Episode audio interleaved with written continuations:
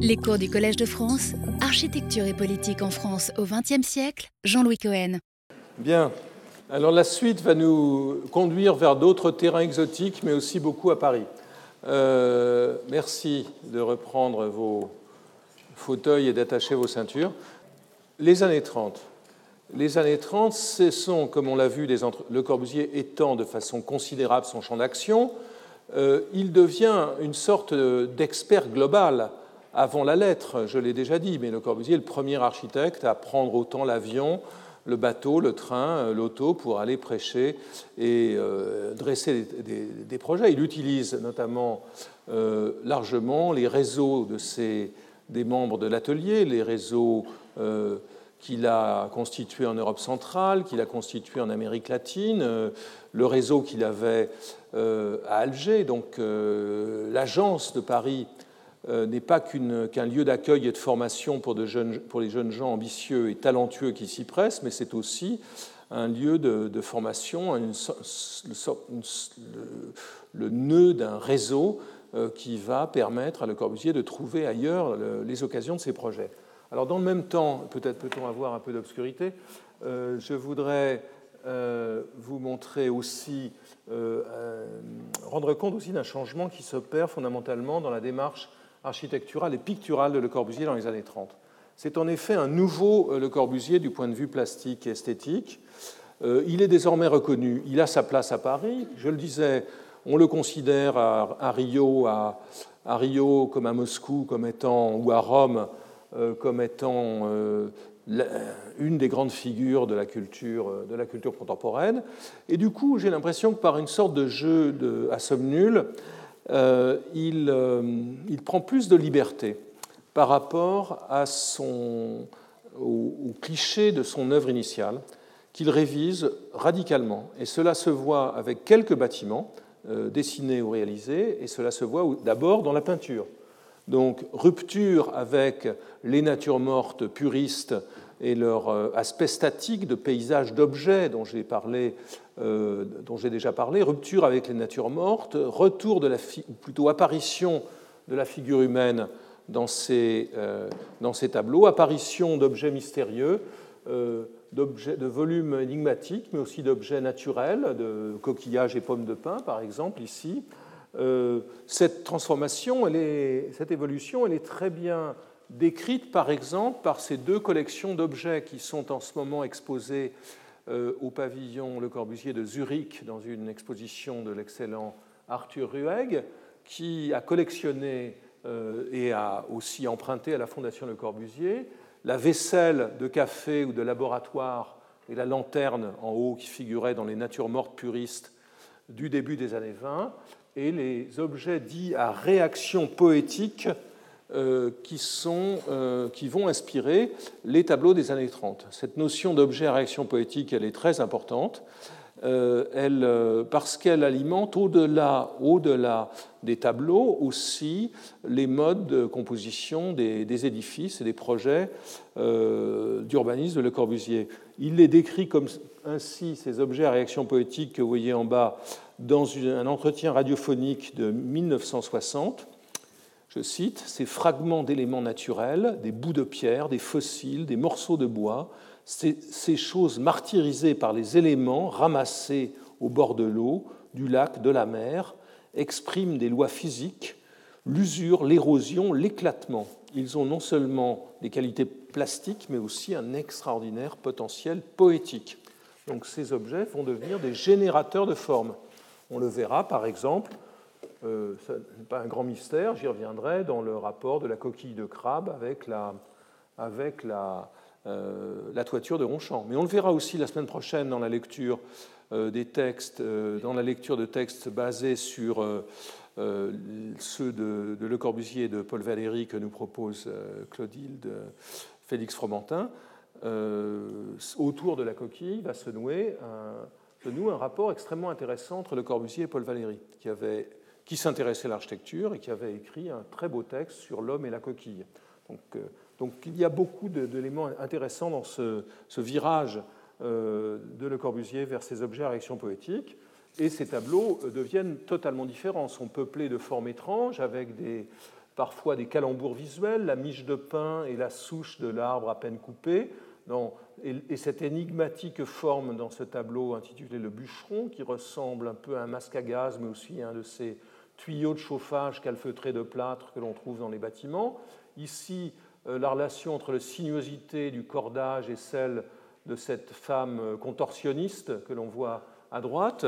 Donc c'est une peinture beaucoup plus narrative, plus, plus joyeuse, moins, moins, moins rigide que, que celle des, des, natures mortes puristes et qui euh, trouve des échos dans son architecture. Revenons à l'architecture et à deux ou trois bâtiments très importants bien qu'ils soient assez modestes et pour certains pas, réalisés et pour d'autres aujourd'hui invisibles.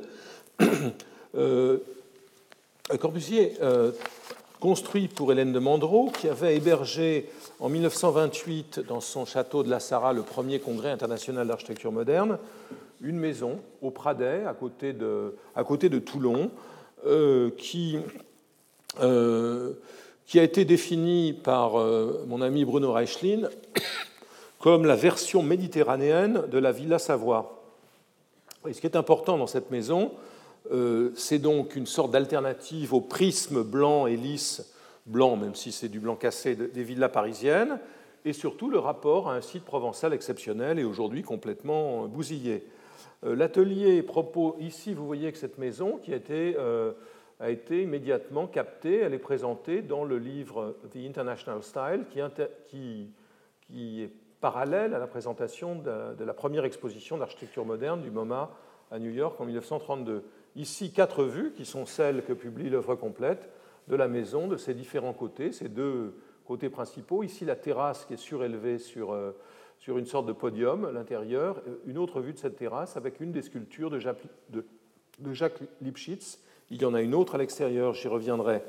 Euh, L'atelier propose initialement à la cliente de reprendre des volumes préfabriqués en acier, qui sont ceux qui ont été étudiés euh, pour le projet dit la maison Loucheur, euh, une maison économique ou censée l'être, en fait elle ne sera pas économique du tout, qui est censée répondre à la loi éponyme, la loi Loucheur de 1928. Puis le projet va subir une inflexion euh, radicale, reprenant les thèmes d'un autre projet que je vais montrer plus tard, qui est la maison Erasuris au Chili. Dans cette version réalisée, la maison est posée sur un socle en pierre inscrit dans la pente, la façade nord sur deux niveaux, et auquel un, escalier droit, cet escalier étrange, perpendiculaire à la maison, donne accès. Euh, ici, les, harpistes de Lipschitz, et sur le terrain, le chant des voyelles, euh, une autre euh, sculpture de Lipschitz, dont il fera beaucoup d'exemplaires par la suite. Ici, vous voyez cet escalier qui descend vers le terrain.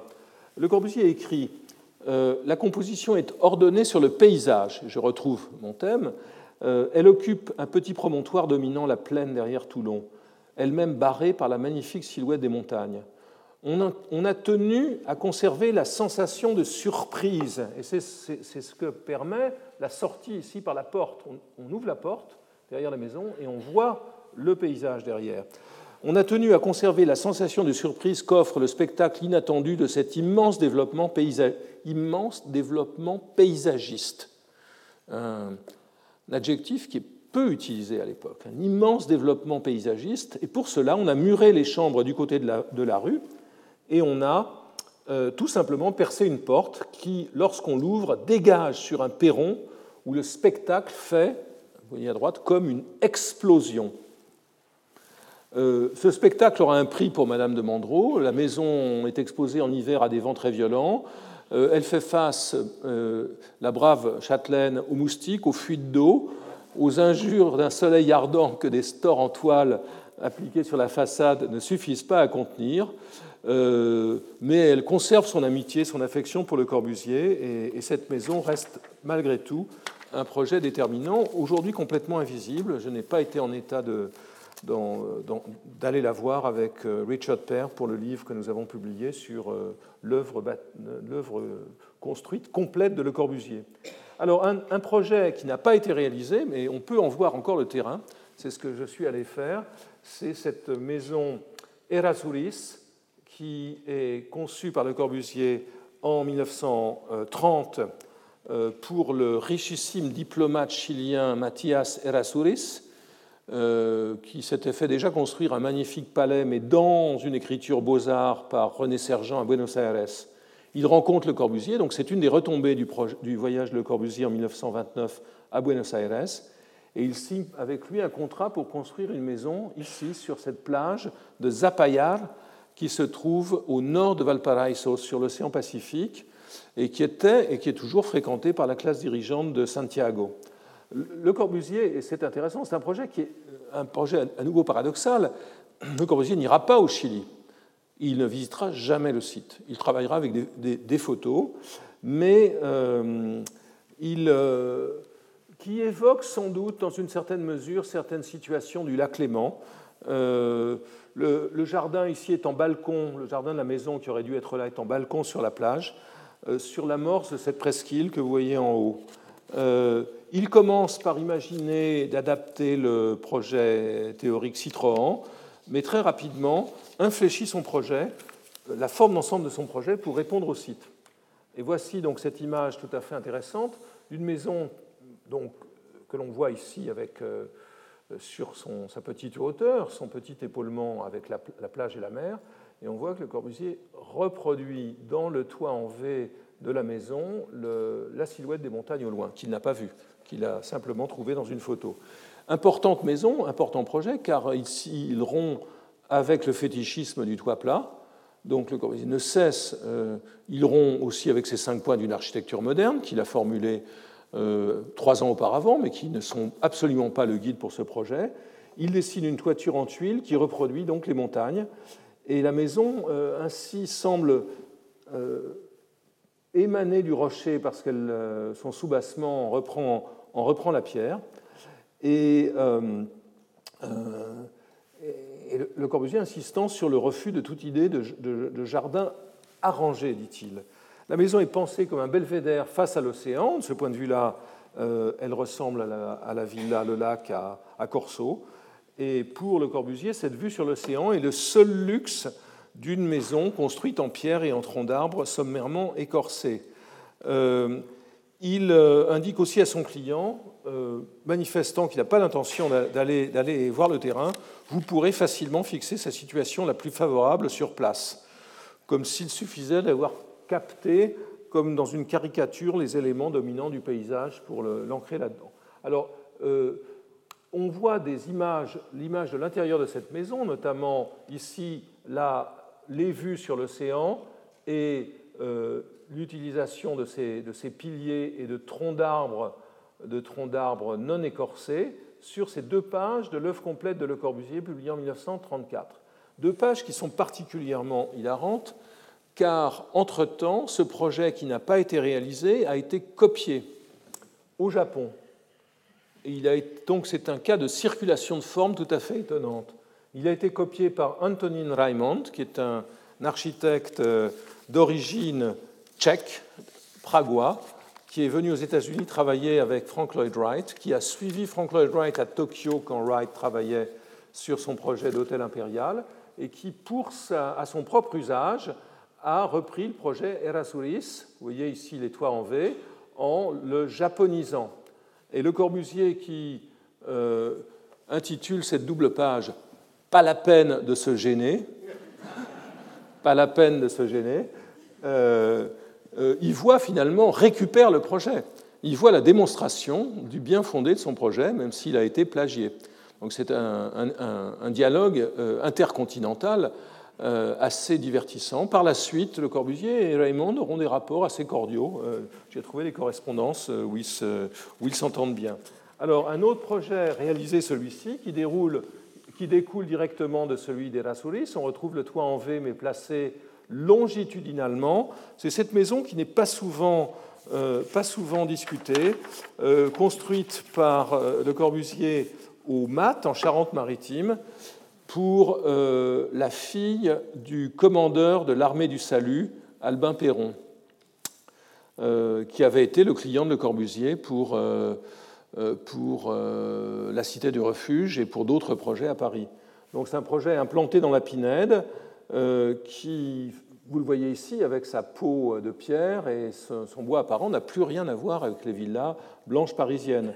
C'est un projet qui se ressent de la très bonne connaissance que Le Corbusier a de, cette région, plutôt du sud de cette région, au travers de ses vacances au bord du bassin d'Arcachon, au Piquet, qui a très bien documenté euh, Tim Benton, où il a longuement photographié et dessiné les maisons de pêcheurs.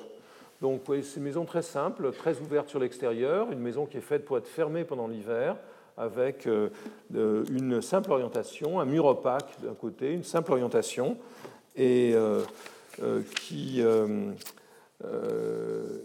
qui est faite, cette maison, pour être réalisée par les artisans locaux euh, euh, sans doute à la suite des désagréments qu'il avait eus pour réaliser la villa de Mandreau au Pradet, pour laquelle il avait eu les relations les plus difficiles avec les entrepreneurs euh, provençaux. Donc une très grande clarté, un caractère presque démonstratif de la structure ici pour cette maison, tellement démonstratif qu'il la, il la présente comme une de ces grandes, comme une de ces nouvelles orientations lorsqu'il tient cette conférence à Princeton en 1935. Vous voyez, un autre de ces grands dessins fait euh, cette fois-ci lors de la tournée américaine, cette maison des, maths. Vous en voyez ici donc l'arrière avec les impostes éclairant les, chambres, la partie ouverte, la coupe avec le chéneau encaissé de la toiture en V. Euh, cette idée d'une maison euh, qui, est proche des matériaux locaux et qui est aussi, il faut souligner, qui est aussi la dernière construction qu'il réalise avant 1952 et l'achèvement de l'unité d'habitation de Marseille. On est en 1935. Donc cette maison marque aussi le début d'une longue traversée du désert, euh, pendant euh, laquelle, d'une quasi-traversée du désert, pendant laquelle Le Corbusier va utiliser tous les registres pour développer sa, production. Il y a quand même une autre maison contemporaine que je voudrais évoquer, euh, qui appartient à la même famille, qui est cette maison de week-end à la Selle Saint-Cloud, celle-ci, elle n'est pas invisible, elle est tout simplement détruite euh, à quelques fragments près. C'est une maison intéressante. Pourquoi C'est une maison en rez-de-chaussée euh, couverte par des voûtes en béton sur lesquelles, sur lesquelles de, la terre, de, la terre, est implantée? Le, dispositif est un dispositif qui... bon, la pierre apparente euh, est un, développement de la maison de Mandreau, mais par ailleurs, ce qui me semble important ici, c'est la, relation de cette maison avec les, nouvelles expériences méditerranéennes de Le Corbusier, et notamment sa découverte de l'architecture vernaculaire des îles grecques au moment du voyage de 1933 du 4e Congrès international d'architecture moderne. C'est là qu'il voit une Grèce qui n'est plus le Parthénon, mais la Grèce des villages, euh, des villages de, Mykonos et ailleurs et donc euh, avec leur voûte. Donc ça, c'est une première découverte. Et une deuxième découverte qui est importante aussi en termes de travail sur les voûtes et, la céramique, c'est celle des, voûtes catalanes. Ici, ce dessin fait des écoles de la Sagrada Familia de Gaudi lors de son premier voyage en Catalogne en 1928. Euh, autre image, l'intérieur de cette maison euh, de cette maison de week-end où s'amorce avec le, pavé de verre, mais surtout la brique apparente euh, et la voûte apparente, s'amorce, euh, se mettent en place les éléments du, langage qui sera qualifié de brutaliste après la guerre. Je rapproche cette maison d'un bâtiment dont je ne parlerai euh, pas, plus, qui est ici l'atelier de l'immeuble d'habitation qu'il construit rue Ningesser et Colis, à cheval entre euh, entre Paris et Boulogne, où il s'installe installe un atelier dans lequel euh, il, euh, il, jouit du spectacle des pierres du mur. Donc c'est à nouveau un bâtiment dans lequel le contraste entre ce qui est enduit, ce qui est lisse et ce qui est rugueux apparaît et, est livré au public en 1935 à l'occasion de cette exposition sur les arts primitifs où Le Corbusier et le galeriste Louis Carré, qui lui prête, qui déploie dans dans, l'appartement un très grand nombre de ses œuvres. Euh, ici, vous voyez en tout cas le rapport qui est créé entre une statue grecque, une, sculpture de Laurence, une tapisserie de Léger et du mobilier en bois vernaculaire pour euh, montrer qu'il y a au fond un même fil euh, dans le refus de, la sophistication et, du classicisme formel de ces, de ces œuvres. voilà, c'est un moment, 1935, où la France traverse une crise politique assez grave qui a été nouée en 1934 avec les émeutes de février, qui va se dénouer avec les élections de 1936 et la victoire du Front populaire. Et dans cette conjoncture, il est intéressant de voir comment la trajectoire sinueuse de Le Corbusier se déploie. Alors, euh, je, je, voudrais évoquer ces amitiés, ces engagements qui, sont, qui, ont fait l'objet d'interprétations, à mon, sens, parfois extrêmes ces dernières années. Le Corbusier est incontestablement, n'est incontestablement pas un démocrate. Euh, sa pensée politique est une pensée euh, technocratique. Il pense que euh, que c'est aux élites qu'il revient de décider et que les élites doivent travailler ensemble pour essayer d'élaborer des alternatives à la crise. Et ces élites, il les trouve à gauche ou à droite. À gauche ou à droite, parfois alternativement, parfois simultanément. Dans une très belle lettre à Hélène de Mandreau, donc la cliente de la maison du Pradet, il écrit en 1930, il réalise une opération chromatique tout à fait édifiante. Je cite cette très belle lettre. La politique, point d'interrogation, je suis incolore, puisque les groupes qui se forment autour de nos idées sont redressement français, militaristes lyotais bourgeois, communistes, socialistes, radicaux, loucheurs, SDN, royalistes et fascistes. Quand on mélange toutes les couleurs, vous le savez, cela fait du blanc. Donc il est blanc. Il commence les années 30, il, n'a jamais, il, il était confusément socialiste à la chaux de fond dans ses années de jeunesse. Mais il a rompu avec les socialistes car une municipalité socialiste dans sa ville natale a mis en cause les programmes de l'école où il avait été formé, de l'école d'art où il avait été formé et où il enseignait. Donc euh, lui qui dénonçait les nationaux euh, s'est plutôt rangé de leur côté. Au début des années 20, euh, ces expériences d'entrepreneurs frustrés, je reviens à nouveau à, à l'histoire de la briqueterie d'Alfortville, il avait fait faillite, il avait été écrasé par la concurrence et par le système économique. Ces expériences d'entrepreneurs frustrés le conduisent vers les cercles patronaux du redressement français. Et donc il est, euh, au début des années 30, plutôt à droite, même s'il finit la décennie plutôt à gauche. Traumatisé, il est traumatisé comme sa génération par la crise de 29, et il est impressionné par la réussite économique de l'URSS, du plan quinquennal et par celle euh, apparente de l'Italie. Il essaye de relancer dans ce cadre euh, l'esprit nouveau, il n'y arrive pas, et il participe à la création en 1931 de la revue Plan, dont le titre lui-même est éloquent. Plan, les connotations de plan, c'est malgré tout euh, c'est la Russie. Euh, au début des années 30, que dirige l'avocat Philippe Lamour, qui a été fasciste euh, engagé dans le, dans le réseau, dans le faisceau de, Georges Valois, et qui, dont on peut discuter littéralement le caractère fasciste ou non, je ne le ferai pas, cela mériterait des colloques de semaines et de semaines avec les meilleurs historiens de la France moderne. Euh, en tout cas, l'amour finira dans la résistance et plutôt à gauche après la, après la guerre. Euh, ce n'est pas le cas des autres membres de la rédaction de Plan, de Pierre Winter, qui était membre du, du, faisceau de Valois, animateur avec l'amour, oui, d'un éphémère parti fasciste révolutionnaire, et qui sera euh, franchement marqué à droite et, pétainiste de manière tout à fait déterminée. Euh, je, vous renvoie à, euh, je vous renvoie à ce propos à, aux meilleures pages du livre de François Chalin, Un Corbusier, où il a pris le soin d'analyser dans, dans, un détail très très poussé les agissements de ces personnages. La rédaction comprend aussi Hubert de Lagardelle, ancien socialiste sorélien, qui, qui avait été un des maîtres à penser de Mussolini et qui sera d'ailleurs ambassadeur de France au Vatican. Euh, il y a aussi euh, François de Pierrefeu, qui est un, euh, industriel du bâtiment dont j'ai parlé, parce qu'il il a été actif dans, dans l'opération de Nemours. Alors, plan, vous le voyez ici, et le thème général, c'est l'invite à l'action. En tout cas, dans le propos de Le Corbusier, c'est que les élites se réveillent et que leçon soit tirée de la crise, en observant notamment les pays qui développent des stratégies anti-crise.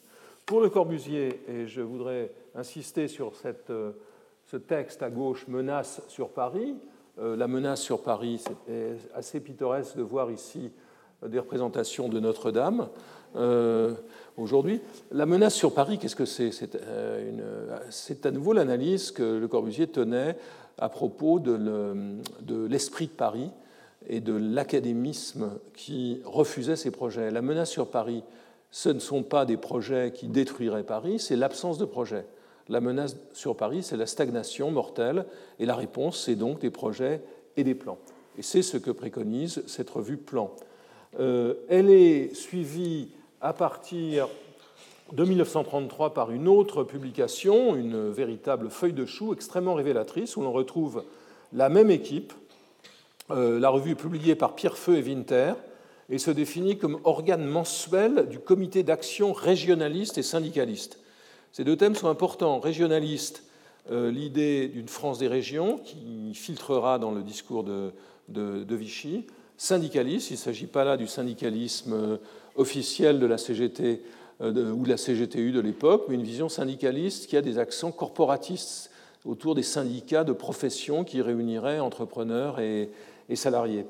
Euh, les deux revues Plan et Prélude entendent remplacer la démocratie par des relations solidaires entre individus inscrits dans leur groupe social et leur métier. Et promouvoir, c'est un discours régionaliste, mais dans le même temps, euh, c'est un discours sur un discours qui prône le fédéralisme européen, l'idée d'une fédération latine, notamment face à, l'Allemagne, face au Nord. Euh, ce sont des feuilles de chou qui sont euh, très clairement anti-nazis. L'idée aussi de ce quadrilatère entre Paris, Paris, Rome, Barcelone et Alger, comme par hasard, ce sont quatre villes dans lesquelles Le Corbusier déploie ses projets. Paris, évidemment, on l'a vu, Alger, on vient de le voir, Rome, j'en ai parlé, et j'évoquerai Barcelone plus tard. Donc ce prélude projette en quelque sorte, devient pour Le Corbusier une sorte de vecteur de ses stratégies de conquête de la commande, avec, euh, vous le voyez ici, euh, des considérations qui, vont avoir un impact sur ses projets. La révolution paysanne, l'idée de la modernisation de la campagne, euh, il aura un projet pour répondre à cela. Le fascisme n'est pas, le sauveur. le Corbusier se rendra compte dans ses entreprises ratées en Italie. Alors, euh, je parlais de la révolution euh, ou de la, modernisation agraire. Le Corbusier rencontre un, paysan euh, implanté dans la, dans la, Sarthe, à Piacé, Norbert Bézard, pour lequel il élabore l'idée d'une exploitation agricole moderne, la ferme radieuse, dans laquelle il essaye de répondre à ce défi de la modernisation agricole, de la création de nouvelles formes de production, en implantant en, créant une sorte de mini-ville radieuse euh, à l'échelle de la ferme. Et euh, sur la pointe euh, occidentale de ce quadrilatère, hein, de ce losange finalement, Barcelone, il va aussi s'engager dans une série de projets à partir du début des années 30. Cela le conduira à travailler à la fois sur la ville, et sur des projets plus détaillés. Ici, vous voyez en 1932 une réunion des congrès internationaux d'architecture moderne à Barcelone. Euh, nous sommes lors de la Seconde République espagnole. Le gouvernement de la Généralité de Catalogne est sollicité par José Luis Sert, architecte qui avait travaillé dans le bureau de Le Corbusier à Paris.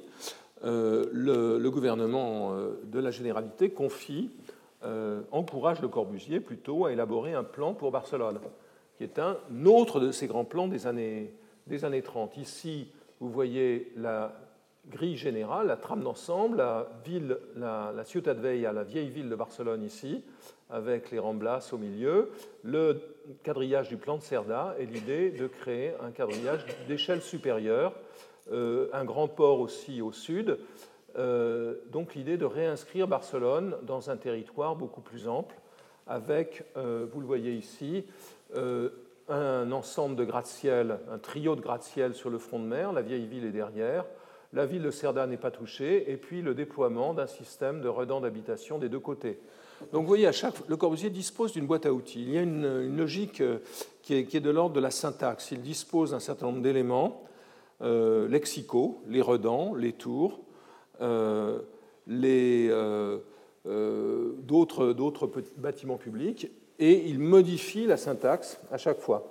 il applique la syntaxe aux conditions locales. Et c'est cette démonstration de la validité de ces éléments isolés euh, que chaque fois une syntaxe spécifique articule qui va l'occuper pendant une grande partie de la décennie. Ici, vous voyez notamment l'application des principes des redans de la ville verte, qui sont un déploiement, un redéploiement de ceux de la ville contemporaine de 1922 à l'échelle de Barcelone. Et alors là, coup de chance, euh, Le Corbusier rencontre, trouve à Barcelone indirectement l'occasion d'une vérification expérimentale de son projet avec le projet de Casa Bloc de Certes et de Torres Clavé, qui est construite à l'est de Barcelone et qui est une très bonne illustration du principe des redans. C'est un bâtiment que le Corbusier peut-être pu dessiner.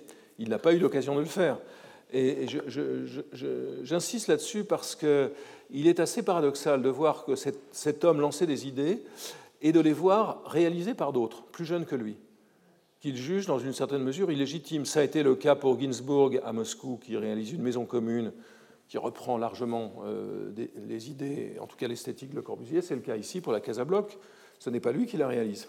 Il fait quand même un projet pour Barcelone euh, qui est un, projet personnel qu'il tente de lancer au moment des débuts de l'étude pour le plan Macia. C'est un projet intéressant dans, la problématique du paysage, puisqu'il est euh, fondé sur l'idée de, la création d'un tissu de maisons basses euh, associant des maisons et des, maisons et des patios. voyez, un tissu très bas qui s'inscrit dans une longue série de réflexions de ce genre qui vont conduire à certains projets euh, des années 60.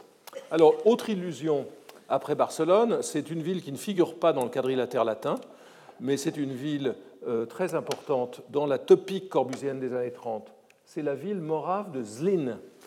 Zlin se trouve en Moravie, donc dans l'est de la, République tchèque actuelle, à l'est de Brno, pas très loin de Vienne. Et c'est une ville complètement nouvelle. Il y avait un petit village avant, dans les années euh, développé dans les années 20 et 30 par la marque de chaussures Batia.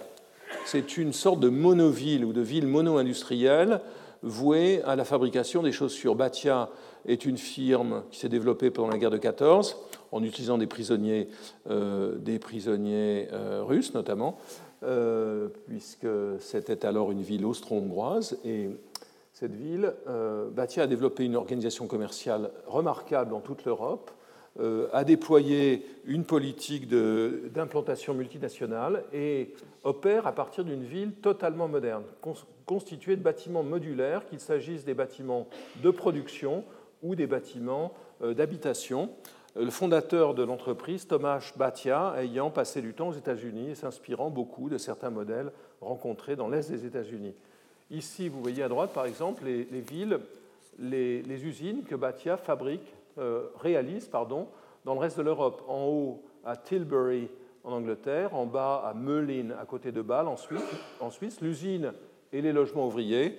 Euh, Batia fera également une, construira une usine en Yougoslavie une en, Inde qui s'appellera euh, Batianagar, euh, une au Brésil qui s'appellera Batatuba, et euh, aussi à côté de, au Canada une cité ouvrière qui s'appellera Batawa, donc une multinationale extrêmement active qui utilise l'architecture comme facteur de production et qui impose, vous voyez ici, partout le même langage. Alors cela fascine complètement euh, un personnage du nom de Hyacinthe Dubreuil, euh, qui est un ouvrier d'origine et qui est, un propagateur du taylorisme et du fordisme, qui a écrit un livre très important de ce point de vue-là en France qui s'appelle Standard. Euh, Dubreuil, Dubreuil visite Zlin et publie ce livre enthousiaste en 1935. Mais il n'est pas le seul à aller à Zlin. Le Corbusier y va aussi en 1935. Il participe, on le voit ici, en 1935, au jury d'un concours pour un ensemble de maisons ouvrières. Et il découvre à la fois les usines avec leurs bandes transporteuses, les usines modulaires et très faciles à planifier, les, logements ouvriers qu'il aime moins parce qu'il déteste les cités-jardins. Il découvre aussi euh, le, siège social de l'entreprise, qui est un gratte-ciel assez remarquable. Pourquoi? Parce que le patron de l'entreprise, Yann Batia, euh, à son bureau dans un ascenseur qui se déplace du haut en bas du bâtiment Donc quand il veut faire une réunion avec le département des ventes au troisième étage, il peut euh, se faire porter au troisième étage et ensuite passer au, bureau d'études qui est au septième. Euh, et ici, c'est très important, c'est le mausolée qui est construit donc par Gahura et Karfik, qui a travaillé brièvement avec Le Corbusier, euh, un mausolée dans lequel est, accrochée une réplique de l'avion Junkers avec lequel le fondateur de l'entreprise s'est tué dans un accident. Donc une célébration du fondateur. Pourquoi cet avion est-il important? On le verra dans une seconde. Euh, le Corbusier euh, se voit, euh, est invité à, participer à un concours et à, nouveau, nouvelle surenchère, il revient quelque temps plus tard avec un plan d'ensemble pour la vallée, pour toute la vallée. On lui avait demandé son avis sur le plan de Gahura. Il fait un plan d'ensemble, vous voyez ici. La vieille ville est là, les usines sont ici. Vous voyez donc son schéma dans lequel il développe des des ensembles d'habitations assez semblables à ceux du plan de Nemours sur les collines, ici les redans d'une ville verte, et il relie tout ça par un système de voies autoroutières, ferroviaires ici, euh, euh, oui, enfin plutôt euh, les chemins de fer passent dessous, et vous trouvez ici cette articulation. Il y a un aéroport dans le coin, et l'avion compte beaucoup pour Batia, qui va devenir producteur d'avions. Donc il y a ici le, le, point de départ de sa réflexion, la réflexion qu'il inspirera lorsqu'il écrira son livre sur les quatre routes en 1941, la, route proprement dite, la, voie d'eau, le, chemin de fer et l'avion. Donc vous voyez cette idée d'une ville modulaire, ville industrielle modulaire et linéaire le long de la vallée. Euh, évidemment, euh, évidemment euh, Batia ne sera pas enthousiasmé par ça, en dépit des lettres flatteuses qu'envoie le Corbusier, qui écrit euh, avoir enfin rencontré un chef authentique et éclairé. Hein. Il s'agit euh, ici pour lui de refuser le mal épouvantable de l'Amérique, l'obsession des cités-jardins, en abandonnant donc le versant sud de la vallée aux usines et en mettant les habitations sur le versant nord qui fait évidemment face au sud. Hein. Euh, il va poursuivre Batia de ses assiduités il lui est demandé, euh, il est mis en contact avec la filiale française de Bata, qui a édifié une Bataville à Mousset, à côté en Moselle, euh, dont les bâtiments sont toujours debout. Vous voyez ici l'usine, qui est plus grande que celle qu'on a vue, derrière des logements ouvriers, dans un très très beau paysage.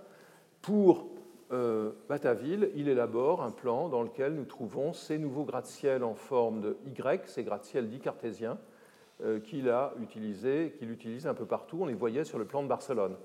Donc là encore, surenchère, il n'y avait pas de commande, et euh, Batia finit par accepter euh, de lui donner un peu de travail. Il n'en a pas du tout à ce moment-là, c'est-à-dire la réflexion sur ces magasins standardisés que Batia déploie dans toutes les villes de France à ce moment-là. Et Le Corbusier travaille là-dessus en intériorisant complètement le discours de Batia et en donnant, des, comme il avait donné des leçons de bolchevisme aux Russes à Moscou, il donne des leçons de vente de chaussures à Batia.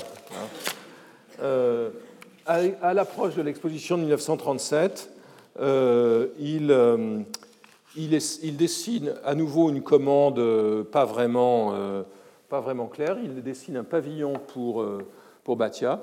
Euh, que vous voyez ici, un espace cubique dans lequel euh, l'élément le, plus important serait euh, un avion sur le modèle de ce qu'il a vu à Zlin. Pourquoi? Parce qu'il s'agirait de montrer, je cite, la rapidité des opérations Batia, entre parenthèses, transport des chefs, grâce à un avion suspendu devant les vues des usines de la ville. Vaine, que vous voyez ici, vaine tentative, mais qui le met sur la voie ainsi que, le projet pour Bataville d'un des concepts qu'il développera dans les, années, euh, dans les années suivantes, qui est le concept d'usine verte. Alors maintenant, Paris, pour terminer, et les, les, opérations de Le Corbusier à Paris et autour de Paris euh, dans les années 30. Paris commence à préparer, au début des années 30, une exposition universelle prévue pour 1937. Et Le Corbusier va, ne cessera d'essayer de, forcer la porte et de réaliser euh, un pavillon de plus grande ampleur que celui de 1925. Alors, il, en faisant cela, il euh, observe cette, euh, si vous voulez, cette appel de l'exposition de 37 se conjugue avec ce que j'appellerais l'opération attentive et opportuniste des programmes d'urbanisme de la ville de Paris. Donc il va essayer d'apporter des contributions à tous les programmes, aux programmes les plus spectaculaires du moment. Alors le premier programme, c'est la construction d'une ceinture de 30 000 logements sur les anciennes enceintes fortifiées, sur l'ancienne enceinte déclassée en 1919. Le Corbusier s'empare d'un des derniers terrains libres qui se situe au bastion Kellermann. C'est euh, ici la poterne des Peupliers, la place d'Italie. C'est là que se trouve le stade Charletti. Et vous voyez donc sa première idée qui est de créer un, peu dans la logique d'Alger, une grande barre qui traverserait la vallée de la Bièvre et qui, réunirait les deux collines. Cette photo d'Adjé vous donne une image de ce qu'était ce paysage au début du XXe siècle. Il développe ce projet plus loin en utilisant son gratte-ciel euh, tripode. Et vous voyez ici cette idée qui est euh, à nouveau une idée paradoxale. Je sauve le bastion en m'asseyant dessus. C'est exactement ce que propose aujourd'hui Rudy Ricciotti à Clichy en s'asseyant sur la maison du peuple de Baudouin et Lotz. C'est la même idée. Donc, euh, euh, à peu de choses près. Euh, ensuite, il s'aperçoit qu'il n'a pas le budget pour construire cela, et donc il propose, une idée assez ingénieuse, que le bâtiment soit, engagé comme un chantier et qu'il soit présent pendant l'exposition à titre de chantier une sorte de chantier édifiant qui montrerait, euh, qui, montrerait qui deviendrait une démonstration des techniques modernes. Donc voilà le premier projet qu'il va essayer en vain de vendre, notamment euh, auprès du Conseil municipal de Paris. Deuxième projet, et c'est un, à nouveau la saisie d'une opportunité dans l'urbanisme parisien de cette période, euh, un des grands programmes de la ville de Paris, c'est la rénovation des îlots insalubres, des 17 îlots insalubres qui ont été identifiés en 1918 et qui sont des territoires dans lesquels la mortalité tuberculeuse est particulièrement élevée. Il y a aussi d'autres caractères. Ce sont des îlots où se trouve une population souvent immigrée, souvent turbulente.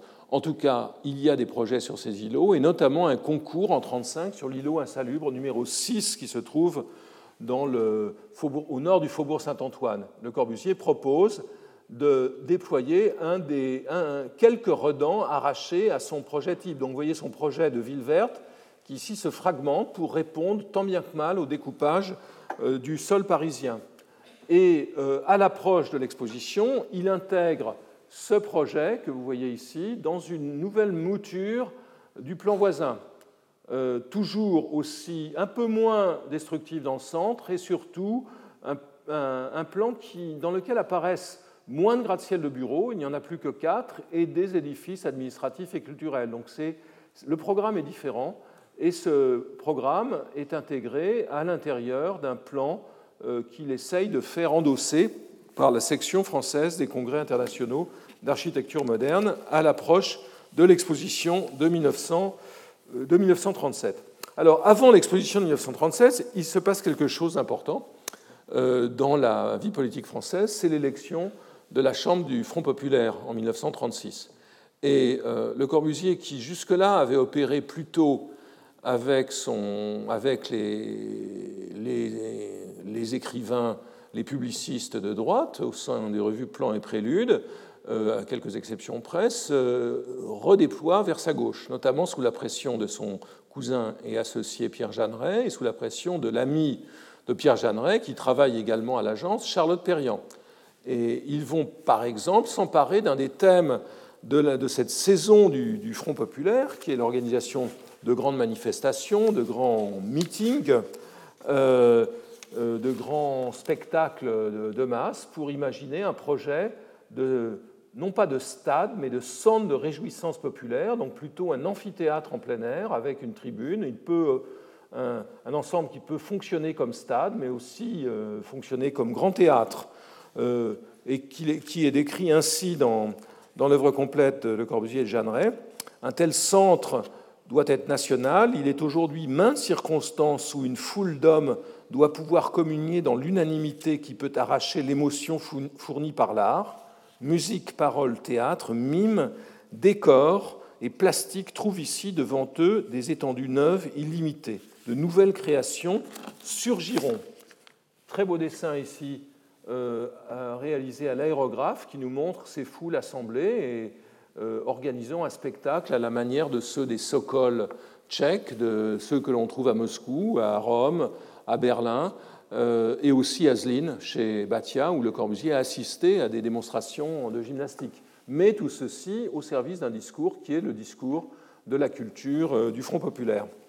Alors, euh, l'offensive de Le Corbusier finit par aboutir, et je vous épargne toutes les péripéties. Elle aboutit finalement à la construction non pas d'un immeuble d'habitation, non pas d'un grand stade, non pas de, euh, de l'îlot insalubre, mais à la construction d'une tente. une tente qui est tout à fait high-tech, euh, avec une ossature en, en treillis d'acier, avec des câbles, une tente qui est réalisée à la porte-maillot dans le cadre d'une annexe de l'exposition de 37, à l'intérieur de laquelle les jeunes du Siam, notamment sous la direction de Jeanne Ray et de Charlotte Perriand, Le Corbusier étant un peu en deuxième rideau dans cette histoire, présentant un diorama dans lequel on retrouve, des dioramas dans lesquels on retrouve l'idée du plan de Paris 37. Vous le voyez ici, présenté avec un collage à nouveau qui le confronte euh, aux grands édifices monumentaux que l'on a déjà vus dans les dessins sur l'esprit de Paris, l'Arc de Triomphe, la Tour Eiffel, le Panthéon, Notre-Dame. Donc c'est la justification du plan de Paris.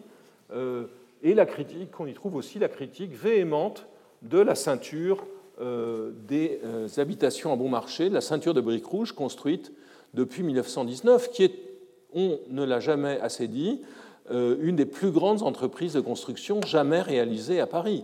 Plus de 30 000 logements construits en une quinzaine d'années. Donc c'est une opération considérable. Le Corbusier la qualifie de ceinture de la honte. Dans le même temps, dans sa dérive ou, plutôt son, déplacement latéral euh, vers la, euh, vers la gauche, le Corbusier se trouve de nouveaux interlocuteurs euh, au sein des socialistes et au sein des communistes.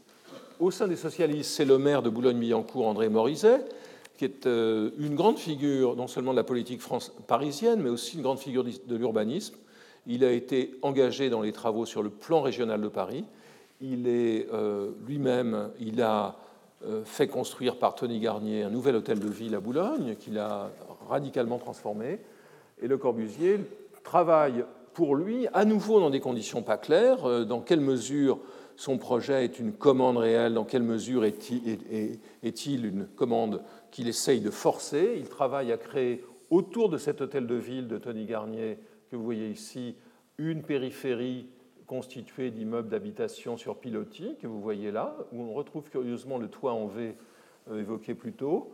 Euh, et il propose également à Morizet, au, débouché du pont de Saint-Cloud, euh, c'est-à-dire à, l'endroit où s'amorce le départ de, l'autoroute de l'Ouest, qui ne tardera pas à être mise en chantier, un aménagement dans lequel ces redans très abstraits de Vienne sont déployés concrètement sur le terrain de façon à cadrer la voie, un peu comme l'était l'îlot insalubre numéro 6.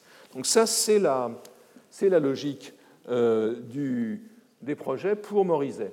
Maintenant, et je crois que j'en terminerai ici, je laisserai certains épisodes pour la, pour la, semaine prochaine.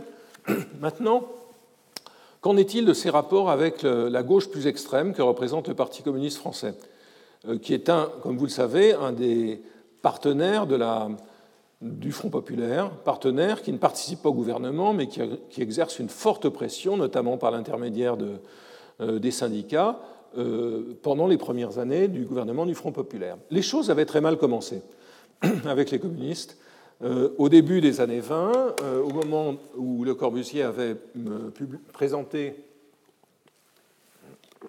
son sa ville contemporaine au Salon d'automne de 1922, il avait été vertement critiqué par Jacques Ménil, euh, surnom, pseudonyme, nom de plume d'un critique euh, belge, lié à Van de Velde, d'un critique belge très, très intéressant par ailleurs dans, le champ artistique, qui considérait euh, que, son, que, sa ville était une ville hyper, hyper capitaliste. Et donc, il était le Corbusier s'était senti assez violemment mis en cause. Il avait répondu à Ménil, il avait entretenu une correspondance avec elle qui est très éclairante. Lorsque l'on compare ces deux euh, petits textes que j'avais déjà évoqués lors d'un colloque sur Le Corbusier et les années 30 au Centre Pompidou, en haut, une note de le manuscrit de Le Corbusier. Ménil, sa lettre, cacophonie. L'urbanisation, écrit Le Corbusier, est un adversaire redoutable du meneur. Il lui enlève elle, lui enlève sa raison d'être, son pain quotidien. Quelle est l'idée? C'est qu'il se pose contre le meneur, donc il se pose du côté des forces de l'ordre, des forces de la droite française, euh, face aux mouvements sociaux, pour empêcher ces mouvements sociaux, urbaniser, donc construire, résoudre la crise du logement. Et c'est son slogan. À tel point que lorsqu'il publie en 1923 euh, Vers une architecture, on trouve sur le dactylogramme euh, du livre, et c'est la dernière page du dactylogramme du livre tel qu'il a été publié, euh, la partie dactylographiée, architecture ou révolution, point. Ça devait se terminer ainsi, et il ajoute on peut éviter la révolution. On peut éviter la révolution précisément par l'urbanisation. Donc ce dialogue avec euh, Ménil, il est fécond parce qu'il amène, il amène le Corbusier à préciser ses positions et à énoncer ce, euh, ce point de vue. Alors dans les années 30, euh, encore une fois sous la pression affectueuse mais parfois assez ferme des jeunes gens de l'agence et de Pierre Jeanneret, Le Corbusier se rapproche euh, des organisations qui gravitent autour du Parti communiste. Euh, la Maison de la Culture est l'émanation de l'Association des artistes et écrivains révolutionnaires. Elle a été fondée par Aragon, euh, qui est communiste, et, et, que Le Corbusier avait défendu au début des années 30. Hein, c'est assez intéressant il avait, euh, Le Corbusier avait défendu à un moment donné Aragon qui avait été attaqué en justice pour son poème Front Rouge. Euh, Malraux, qui lui n'est pas communiste, qui n'est pas encore gaulliste et pour cause, euh, il noue des rapports avec, avec, avec eux deux et il participe à l'intérieur de cette maison de la culture, qui est une sorte de grande institution culturelle assez informelle, à la création d'une union des architectes, que vous voyez ici, avec les principales figures de l'architecture moderne. En 1936, il participe à une discussion organisée par la Maison de la Culture autour du thème du réalisme, dans lequel il s'oppose euh, assez fortement aux tenants du réalisme socialiste, comme Ursa et à d'autres peintres français, euh, une position assez ferme dans laquelle il manœuvre avec, euh, il manœuvre avec Léger. Il est à l'époque en relation avec celui qui a été l'inspirateur de la création de l'AEAR, c'est-à-dire avec Paul Vaillant-Couturier. Euh, et euh, il va notamment avoir une correspondance avec Vaillant, avec Vaillant Couturier dans laquelle il va essayer de lui euh, proposer, je cherche mes oui, il va proposer à Vaillant Couturier, dans le cadre du gouvernement du Front populaire, de lancer une politique de grands travaux. Il les appelle, et à nouveau, c'est l'invention sémantique de Corbusier qui adore les, les termes doubles, euh, euh, dans le genre immeuble villa, il propose des ou objets types, il propose des travaux drapeaux, censés drapeaux rouges sans doute, censés mobiliser l'opinion. Et évidemment, parmi ceux-ci figurent, parmi les travaux drapeaux qu'il propose à Vaillant Couturier, qui s'est excusé des articles critiques de Ménil, donc ça a permis de réouvrir le débat, il propose à Vaillant Couturier l'îlot insalubre numéro 6, dont j'ai déjà parlé, qu'il avait auparavant essayé de vendre à Léon Blum, qu'il continue à essayer de vendre à Léon Blum, le pavillon des temps nouveaux à l'exposition de 37 et l'aménagement du village de Piacé avec Norbert, Bézard. La démarche de Corbusier dans, son rapport aux politiques, elle est euh, toujours d'ouvrir la même valise de représentants de commerce. Euh, d'un côté, il l'ouvre à droite si c'est possible, sinon il l'ouvrira à gauche et avec une naïveté que décrit, euh, que, dont rend compte parfaitement sa correspondance avec Vaillant, Couturier. Il présente ses travaux, drapeaux, dans une perspective territoriale de migration des ouvriers parisiens, l'idée de décentraliser l'industrie parisienne. Il propose ainsi, euh, il, il, indique ainsi, je cite, Une part des populations laborieuses de Paris pourront trouver dans un milieu neuf des conditions nouvelles et permettant l'exode dont il a été si souvent parlé d'industrie. Mal écrit. L'exemple des industries dont il a été, de l'exode des industries dont il a été si souvent parlé. On opérera également la vidange des quartiers, inhabitables, illicites de Paris, qui n'ont aucune raison d'être à Paris. Et là, sa, naïveté apparaît de manière aveuglante. Il écrit euh, aux dirigeants d'un parti qui trouve précisément ses électeurs chez ses ouvriers et dans ces quartiers inhabitables. Donc, euh, un plaidoyer manifestement, manifestement voué à l'échec. Alors, ça, ça euh, n'empêchera pas euh, ça ne pas de garder de bonnes relations avec Vaillant Couturier et son entourage, et donc d'être invité en 1938, lorsque Vaillant Couturier meurt, à créer à participer à un petit concours pour la création d'un monument, qui est un monument très important et sur lequel je, terminerai mon propos euh, aujourd'hui. C'est un, projet de monument très important. Pourquoi? Euh, pour, plusieurs raisons. La première raison, c'est son implantation. Il est implanté à Villejuif sur la Nationale 7, donc la route qui conduit vers la Côte d'Azur, et, par laquelle on, on en revient. Vous voyez ici cette voiture qui fonce vers Paris c'est un des tout premiers euh, monuments pensés pour euh, l'ère de l'automobile, pour être perçu depuis une automobile. C'est absolument nouveau. Par ailleurs, vous voyez apparaître aussi euh, le livre, était un auteur, le visage de l'orateur, c'était un orateur, et la main ouverte, qui est en fait pas une main ouverte, mais c'est une main tendue.